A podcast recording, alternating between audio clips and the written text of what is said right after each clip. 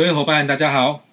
今天我们接着要来看马太福音十九章十三到二十二节。这段经文这样说：那时有人带着小孩来见耶稣，要耶稣给他们按手祷告。门徒就责备那些人。耶稣说：“让小孩到我这里来，不要禁止他们，因为在天国的正是这样的人。”耶稣给他们按手，就离开那地方去了。有一个人来见耶稣，说：“夫子，我该做什么善事才能得永生？”耶稣对他说：“你为什么以善事问我呢？只有一位是善的。你若要进入永生，就当遵守诫命。”他说：“什么诫命？”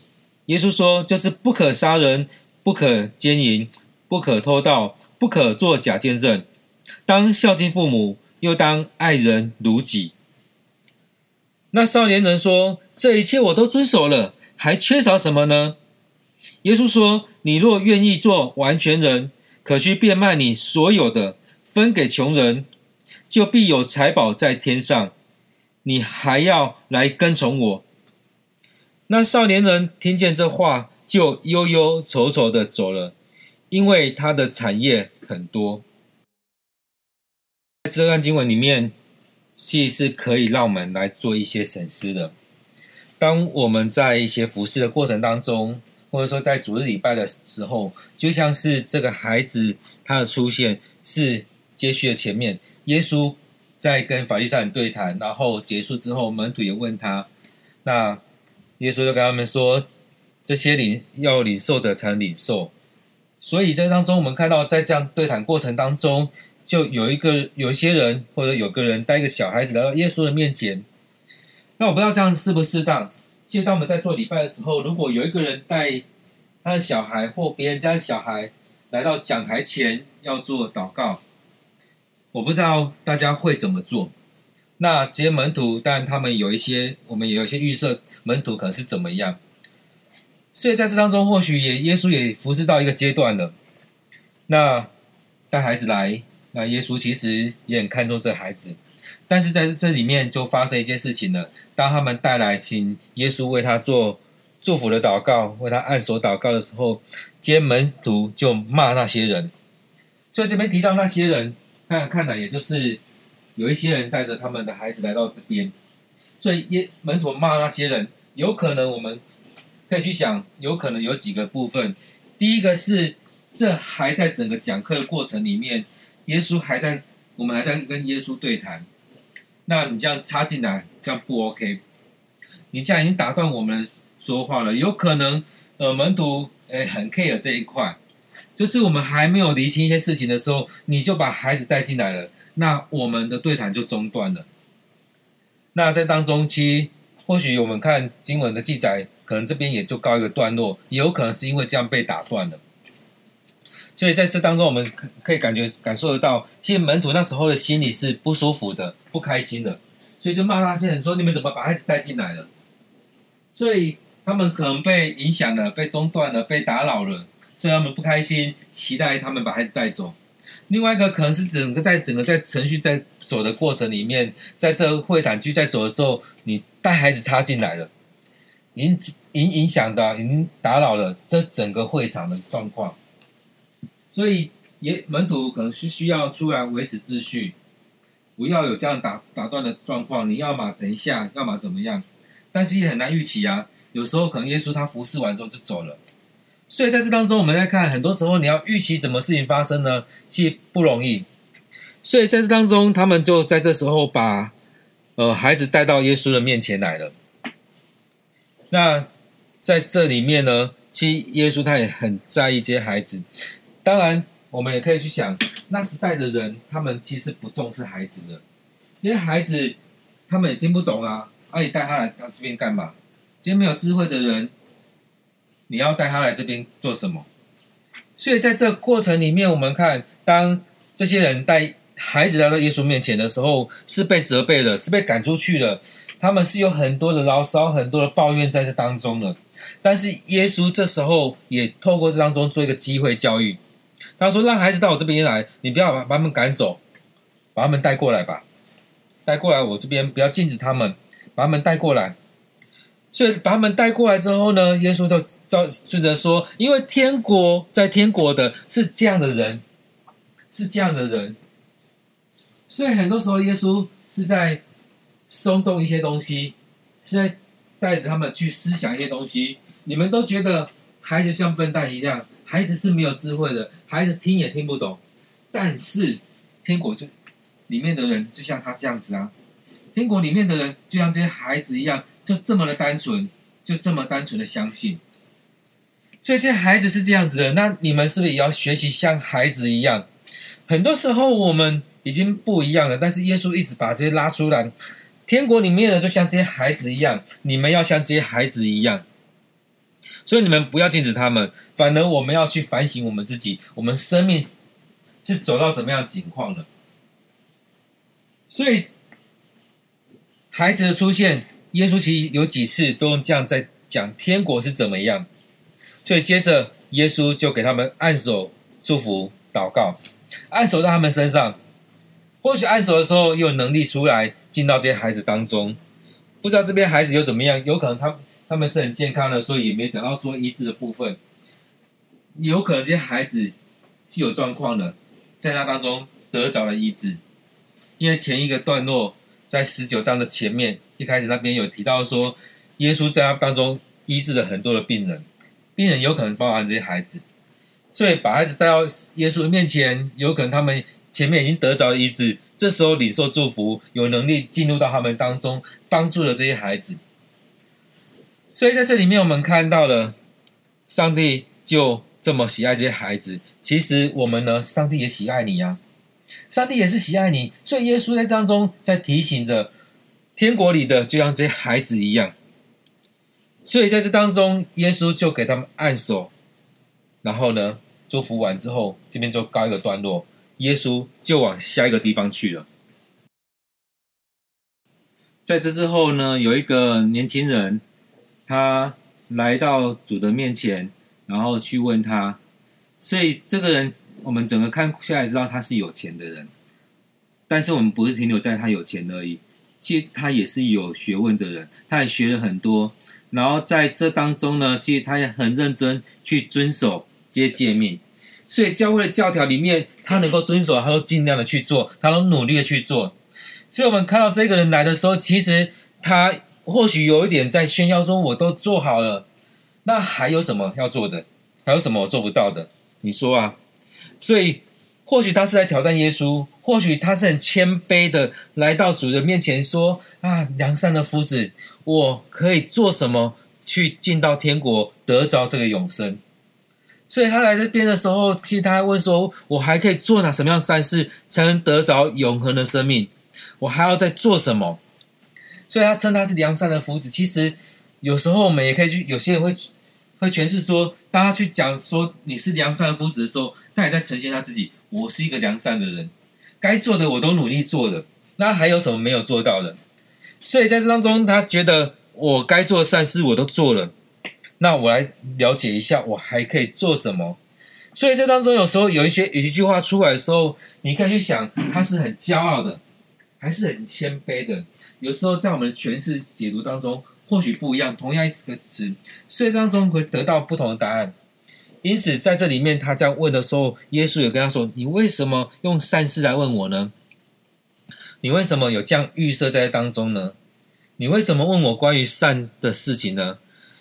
耶稣也在说：“只有一个是善的，就是上帝了。所以，如果你要得到永恒的生命，生命呢，你就应该要遵守诫命。所以在当中，他回到他的背景里面去跟他谈，因为在犹太人当中，在法利赛人里面，在当时的。当中会认为，你只要遵守诫命，你只要做到这些就 OK 了。所以重点在于诫命里面，你每一条都要去遵守。遵守之后，你就可以得着那一些。所以在我们生命里面，常常是如此。我们把行为看得很重要，我们把一些东西做得很重要。但是我们可以常常我们也分两部分在讲：你的生命、你的内在去影响你的外在。那当然，外在影响内在，所以很多时候我们可以从遵守诫命来帮助我们在信仰上的成长。然而，当你的信仰上成长的时候呢，势必你外在的行为也会跟上来。所以也有一个牧者在分享说，当我们在邀请人来到教会的时候，有些人会说：“哦，我是读圣经的人。”那他提到说，如果你是读圣经的人的话，你应该会把上帝的话读到生命里面去，你就会照着做。所以你读圣经的话，你就会遵守圣圣经的话语，你就会遵守那些诫命，很自然的，你的生命就会展现展露出来，而不是停在那些不 OK 的地方。所以很多人说我读圣经，但是不聚会。那圣经里面讲到说不可停止聚会，你要爱人如己。所以里面有很多诫命，你有没有照这样做？有没有照这样遵守？现在有很多人在在读圣经的时候也会讲到说啊，那些东西是在旧约里面的，我们已经生活在新约时代，旧约的不用遵守了。那也可以说啊，耶稣已经为我们死了，所以新约那些都过去了。我们只要遵守圣灵的时代，让圣灵来带领。有很多人是这样，但是我们回到圣经里面，如果当你这样讲的时候，你是把旧约废掉了？甚至你是把新约也废掉了，所以在这当中，我们回来看圣经里面在讲的，你有没有照这样去做？所以这个人他在这样讲的时候，耶稣跟他说：“你若要进入永生，就当遵守诫命，又要遵守诫命。”所以耶稣回到那个人的背景里面去，你是犹太人，你是在这当中的人，那当中的教导，你有没有照这样去做？那当然。他也问他，他也又又回来问耶稣，这是一个请教，也可能是一个挑战。所以挑战耶稣到底要遵守什么样的诫命？但也可能因为他做了很多，他有可能谦卑问耶稣，那是什么样的诫命？你认为是什么样的诫命？所以这当中这两个都有可能。那耶稣就照着实际来讲，他就说：不可杀人，不可奸淫，不可偷盗，不可作假见证。当孝敬父母，又当爱人如己。所以在这里面，其实耶稣继续的用他的生命的脉络跟他谈。在你们当中，你们在讲的诫命，就是摩西讲的十诫啊：不可杀人，不可奸淫，不可偷窃，不可做假见证。然后要孝敬父母哦，因为你都做了吗？那你也要爱邻人，像爱自己一样。你要爱邻舍。你要爱其他人，如同爱自己一样。所以这一个一个，其实我们看到这个年轻人，这个年轻人其实他很遵守这一些。他在那个情境当中，他在犹太人的当中，他从小到大上学，他读到了什么？他学到了什么？他很认真去做。所以我们在看二十节的时候，他说：“这一切我都遵守了，还缺少什么呢？”这一切诫命我都遵守了啊，在我们当中，我们是不是也是如此？在教会里面有很多教导，我们有很多人很乖。牧师讲什么，区长讲什么，小组长讲什么，会长讲什么，就照这样去做。当经历到什么，就这样努力去做，把这些都行出来。所以这很特别，很棒，就让这些东西把它做出来。所以我们在很多时候就是这样子，圣经里面也这样教导，保罗，保罗啊，或者是因为也是这样教。当耶稣还没来的时候，当我们还不明白的时候，爸妈教什么就照这样做，教会教什么就照照这样做。最基础的东西我们还是要去学。然而当耶稣来了，当我们领受圣灵的时候，我们知道我们跟随耶稣，跟随上帝。上帝的话，圣灵是要让我们得着自由。然后，然后我们也常有时候会想到，像马丁路德讲的：“我信主之后，我是一人之下，万人之上；但是因着耶稣，万人之下。”所以因着耶稣，我们可以做很多的改变。所以在这里面，我们看到了这个少年人，这个年轻人，他来到主人面前的时候，耶稣讲这些，其实他很认真的去做，所以他可以。直接的回答耶稣说：“这一切诫命我都遵守了，你说这些我都遵守了。我我，对啊，我没有杀人，我没有犯奸淫，我没有偷其偷其他的东西，我也没有做假见证，我也孝敬我的父母。甚至你后来讲的这一个要爱人如己，我也努力在做了，我都达到了。那接下来还有什么我要做的？我还缺少什么？还有什么要要去做的？”所以当中或许他很骄傲说，他还有什么？或者他很谦卑的问耶稣说：“嗯，我都已经遵守了，那还有什么要遵守？我还有什么没做到的？”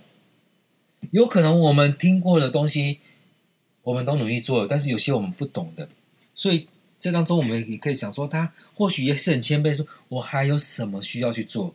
我还有什么没做到了？”其实，在我们里面，我们常常会有那种骄傲的心，听不下别人说的。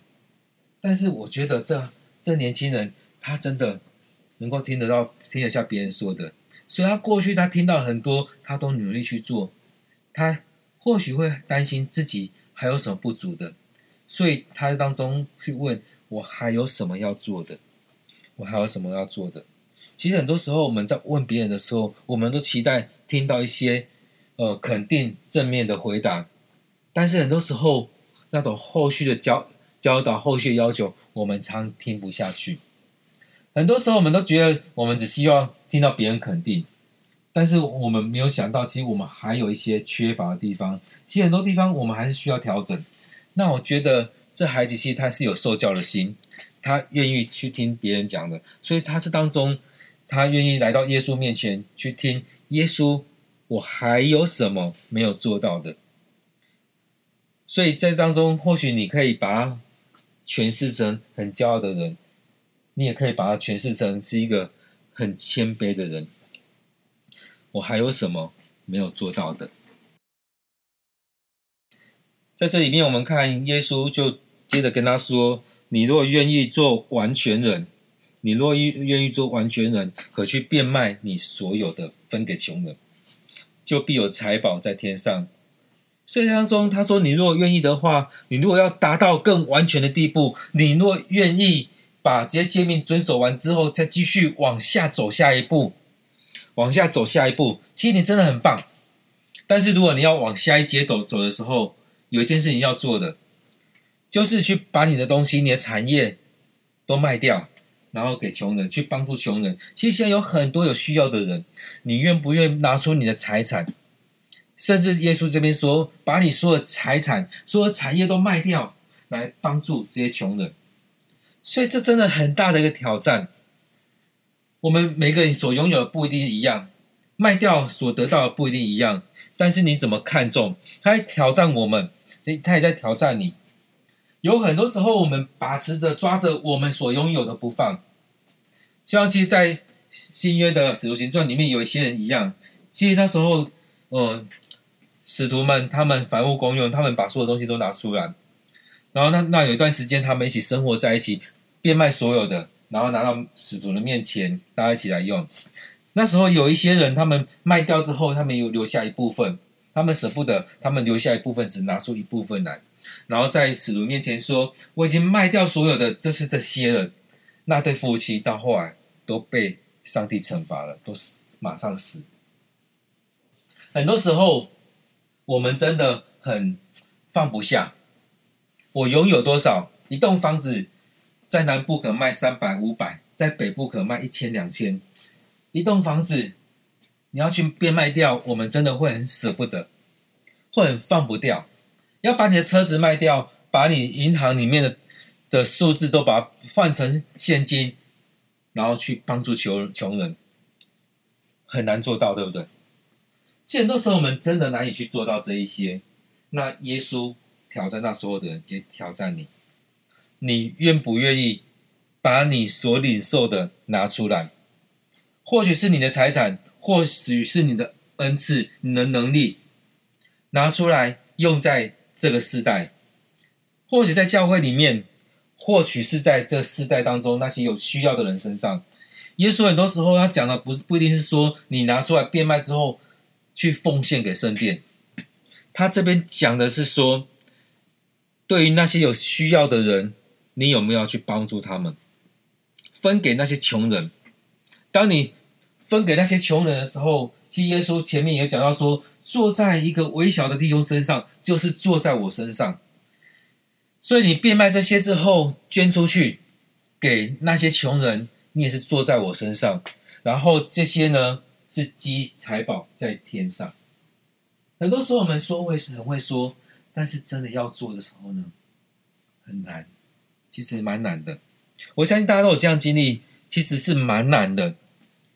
所以在这当中，也就是一个很大的挑战。该遵守的都遵守了，那接下来呢？变卖所有的，去帮助那些穷人。接着后面，耶稣还有一句话：“你还要来跟从我。”你做完这些之后，还要来跟从我。所以我想，这是很不同的层次。前面你照着过去那些教导去做，非常的棒。第一个部分，你照着这世上的要求。照着这样去做，非常的棒。第二个，变卖你所有的，去帮助那些有需要的人，拿出你有的去帮助你那些有需要的人。所以也像是有些人在讲的说，拥有更多，责任越大，因为你要帮助更多的人。第三个，你要来跟从我，来跟从我。所以这两点其实很不容易，将所有财产拿出来，那是否就变成穷人？之前也有一本书说，穷人瞎钱。其实你的生命，生命是很缺乏的，但你只有钱。所以在当中，我看这个有钱人，他并不是穷的只剩下钱，他很努力在遵守，甚至就像我们在讲的，在教会里面该参与的、该奉献的，我都这样做了。那接下来呢？如果要我把这些东西卖掉，然后单纯的来跟随耶稣，很多人都会说你是傻子，你这么多钱，你都把它拿出去，你把你的房子都卖掉，然后来跟从这个穷鬼。很多时候我们真的是这样想，但是，但是我们也看到，其实有很多人是在这样做。在过去的几年，其实有看有听到声呃。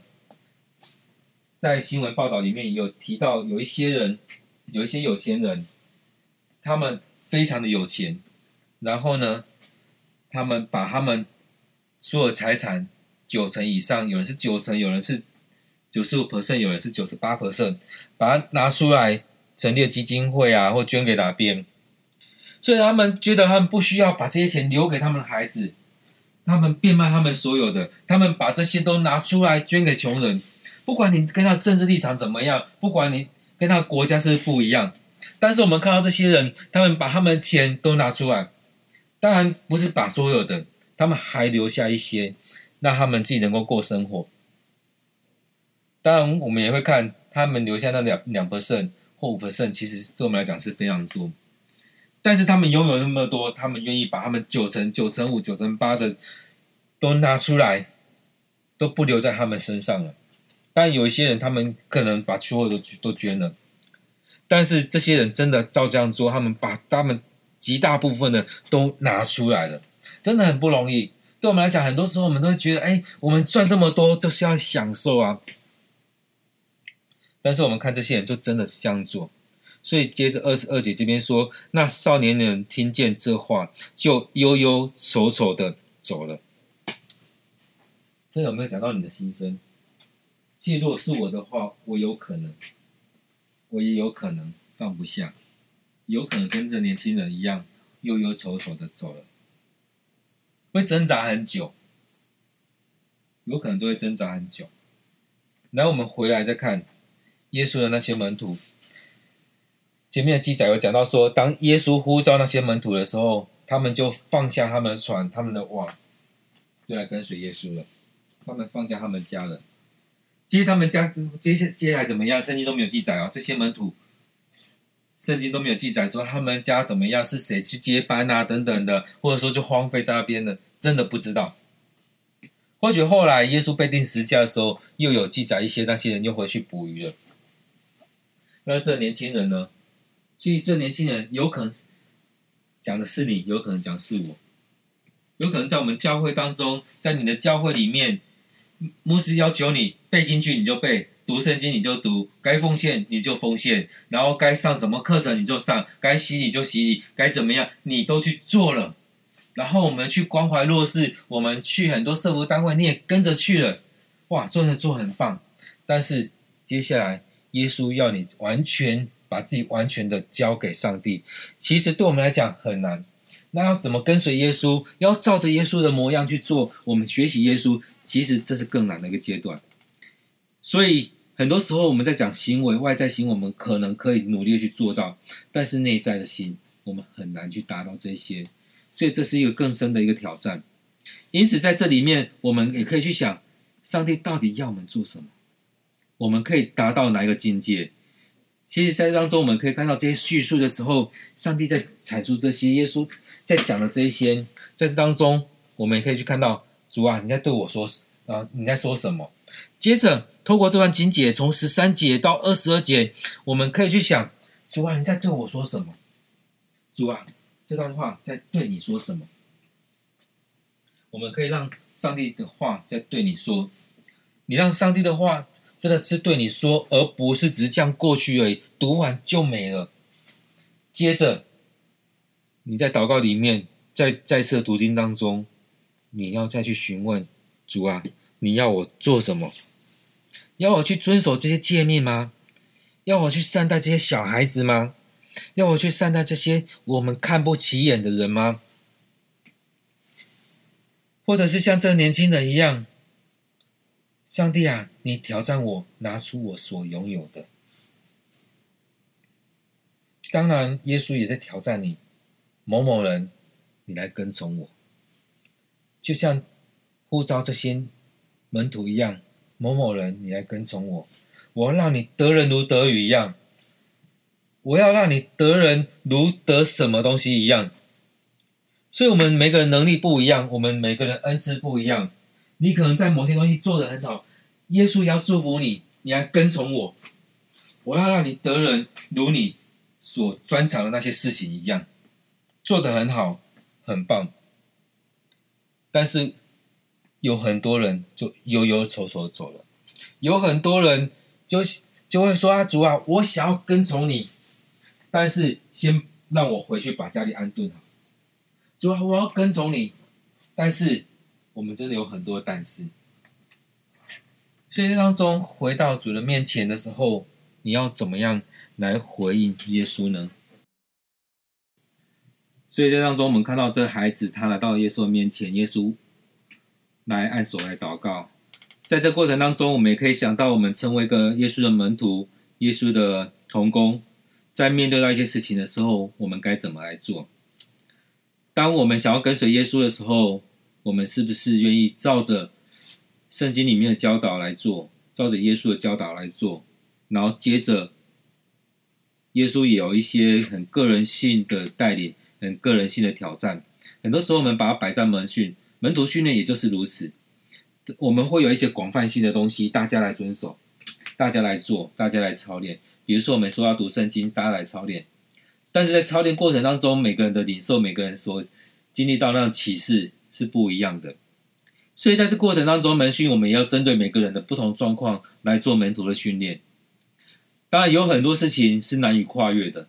其实，对我们每个人来讲，我们要成为带领人的人也是如此。我们要回到主的面前，让主来带领我们。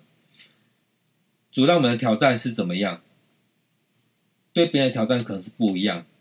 我们不能在这当中去跟上帝说：“啊，你对他这么好，对我这么这么严苛。”每个人情境不同，他也可能会觉得上帝对我严苛，对他很严格啊，对我很松，对他很严格，有可能。